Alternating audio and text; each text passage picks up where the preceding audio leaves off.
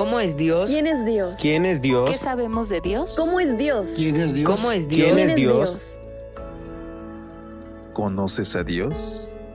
Descubramos más de su carácter en esta serie de reflexiones. Así es Dios. Retratos de la gracia y el amor divinos.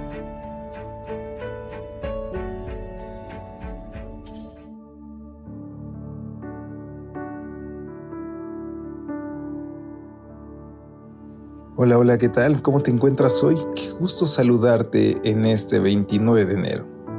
Y es lunes y por la gracia de Dios hoy tengo el privilegio de saludarte y de extenderte a nombre de todo el equipo de Evangelike una calurosa bienvenida a este tu espacio de lecturas devocionales para adultos. En esta mañana iniciaremos nuestra reflexión con nuestra querida sección de Gema Inspiracional. Y antes de pasar a esta, quiero reiterarte la invitación a que nos hagas llegar la tuya Estaremos pendientes en nuestras redes sociales, pero de manera primordial estaremos leyendo la que nos envíen a través de nuestro canal de Telegram. Si quieres participar y no encuentras cómo hacerlo, escríbele también al administrador del grupo con el cual te llegan estas reflexiones para que nos las pueda compartir y aquí le podamos dar voz. Y ahora sí, vayamos sin más, porque nuestra reflexión nos las mandan desde Chiapas, México, nuestra amiga Daisy Juárez. Ella nos refiere a una cita escrita por D.L. Modi que dice, La Biblia no nos fue dada para nuestra información, sino para nuestra transformación.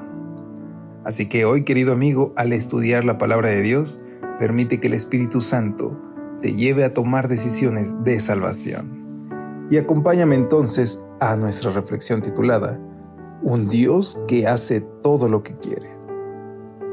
Lucas 5:13 nos dice, quiero, sé limpio.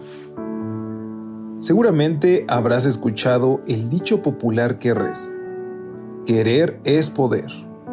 Tal vez hasta lo has repetido y lo crees, pero no tan rápido. En realidad, deberíamos admitir que querer es poder dependiendo de quién es el que quiere. Son muchas las veces que alguien quiere algo que no puede tener o quiere hacer algo que no le es posible hacer. La vida, constantemente nos estamos chocando con algún nivel de imposibilidad. En el retrato de nuestro Dios que estamos mirando hoy, Él se presenta a nosotros como el Dios que puede hacer todo lo que quiere. El salmista había notado esta capacidad divina cuando escribió, Todo lo que Jehová quiere, lo hace, en los cielos y en la tierra, en los mares y en todos los abismos. Esta es una cualidad de Dios que nos atrae mucho, porque nos ilusiona pensar que Él quiere hacer realidad lo que nosotros queremos que suceda en nuestra vida. En su Evangelio, Lucas cuenta que un hombre carcomido por la lepra, al encontrarse con Jesús se postró frente a él y le dijo, Si quieres puedes limpiarme. Fíjate que el hombre no le dijo, Quiero que me limpies, porque eso era más que obvio, él quería sanar. Pero la vida le había enseñado que para los humanos no basta con querer, porque sobradas veces el deseo se deshace frente a la imposibilidad. Así que este hombre no pensó en él, no habló de lo que él quería, no se fijó exclusivamente en su imposibilidad, sino que puso sus ojos, su mente y su fe en Dios y le dijo, si tú quisieras, tú podrías.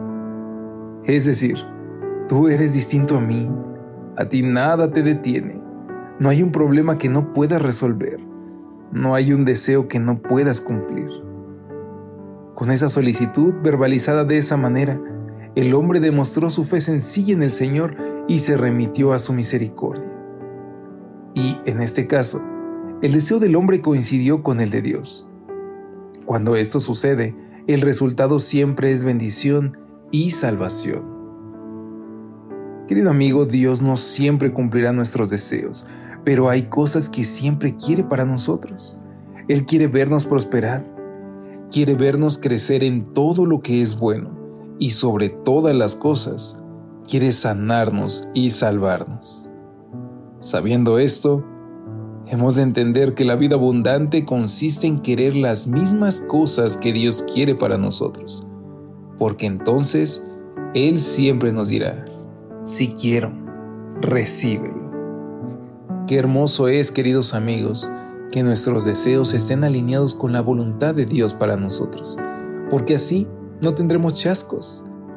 Encomienda a Jehová tu camino, confía en Él y Él actuará, dice la palabra de Dios. Y hoy yo te invito a que sigas este consejo y que juntos nos encomendemos a Él en oración. Querido Padre, Señor, te agradecemos porque tú sabes qué es lo mejor para nosotros.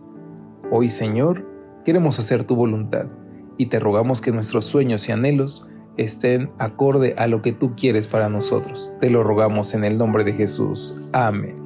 Dios te bendiga. Hasta pronto.